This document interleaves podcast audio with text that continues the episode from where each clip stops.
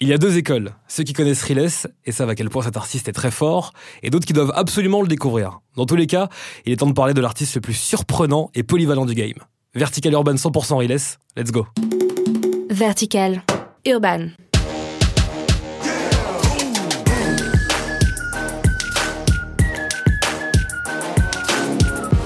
Hello tout le monde, c'est Emeric et je vous souhaite la bienvenue dans Vertical Urban. Alors il vient de Rouen et pourtant on croirait qu'il a grandi quelque part aux États-Unis. Hyper productif, instru haut de gamme, visuel stylisé, bête de scène. On dit de lui qu'il touche à tout. On sait aussi qu'à l'image du groupe PNL, Riles ne donne pas d'interview.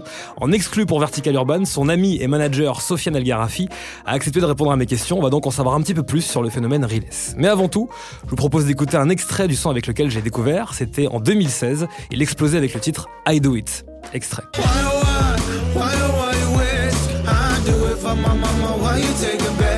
Originaire d'une banlieue de Rouen, Riles Cassimi s'impose comme un ovni hein, dans le paysage musical français. Contrairement aux autres rappeurs, bah, il décide d'aller à l'encontre euh, du style français et adopte la langue de Shakespeare, et c'est crédible, ça marche. Sur les réseaux sociaux d'ailleurs, il communique également en anglais comme pour mieux signifier son ambition internationale. Singulier, authentique, prolifique et déterminé, Riles s'impose comme un pur autodidacte à la tête bien faite. Il a décroché un bac scientifique avec mention très bien, bravo pour ensuite étudier la littérature anglaise à l'université de Rouen. Durant trois ans, il parfait sa maîtrise de la langue étrangère et officie comme pion dans un lycée, pour finalement abandonner complètement ses études et se lancer à fond dans la musique. Avec l'argent gagné par sa bourse au mérite, obtenue après son bac, il achète tout le matériel nécessaire pour créer son home studio dans sa chambre de 9 mètres carrés.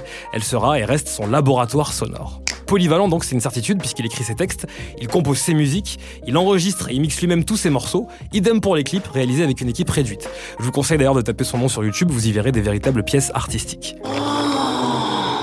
c'est de toute beauté. En 2016, il se fait donc remarquer avec le concept des Riles Sundays. Pendant un an, il poste sur sa chaîne YouTube une chanson inédite tous les dimanches à 18h.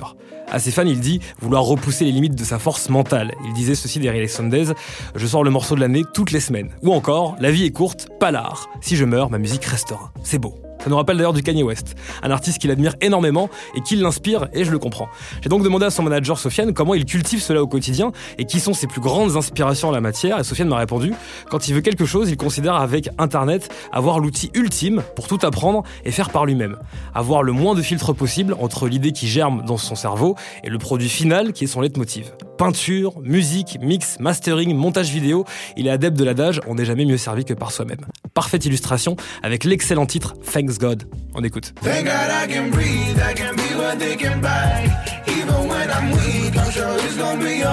Alors son phrasé se nourrit de ses racines kabyles, hein. il s'aventure vers le Brésil, il pratique la capoeira, voire le folk sans jamais perdre son ADN toujours hip-hop. Côté texte, il chante la fraternité, l'amitié brisée, son vécu de gamin d'une cité grise et son ambition de toucher les étoiles.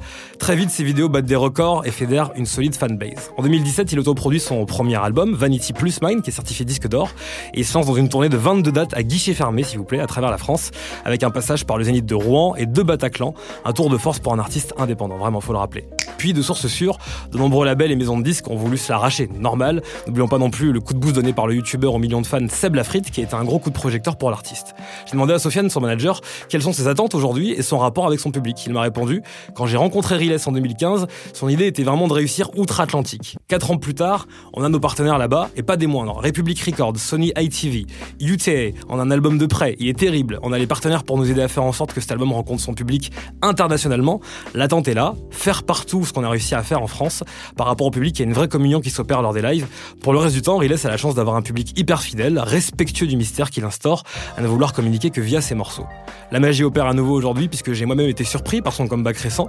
Il a dévoilé il y a quelques semaines le premier extrait de son album attendu prochainement et le morceau qui ne déroute pas les fans ajoute une nouvelle corde à l'arc déjà très chargée du chanteur puisqu'on le découvre plus soul, plus crooner.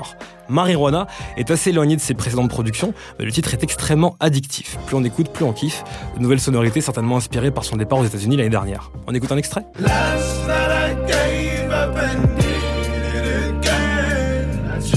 Alors le titre s'écoute, hein, mais surtout je vous recommande l'excellent clip pour son esthétique inspirée et irréprochable, et aussi pour y voir un invité de prestige. En effet, Snoop Dogg, Snoop Doggy Dogg, t'entends Ce soir, Snoop Dogg Snoop Doggy Dog. Alors qu'est-ce qu'on attend Le vrai Snoop Dogg apparaît dans le clip.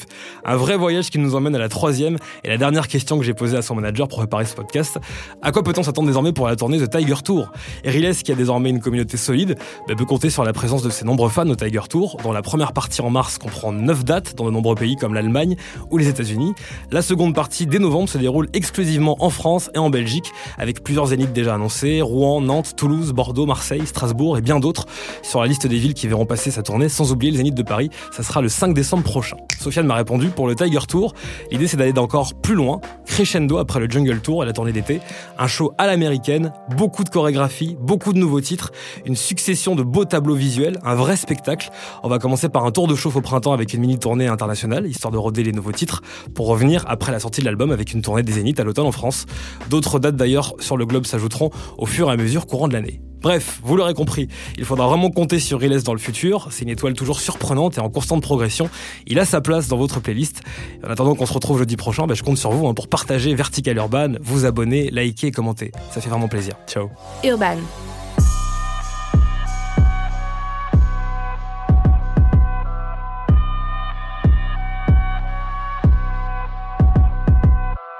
Vertical.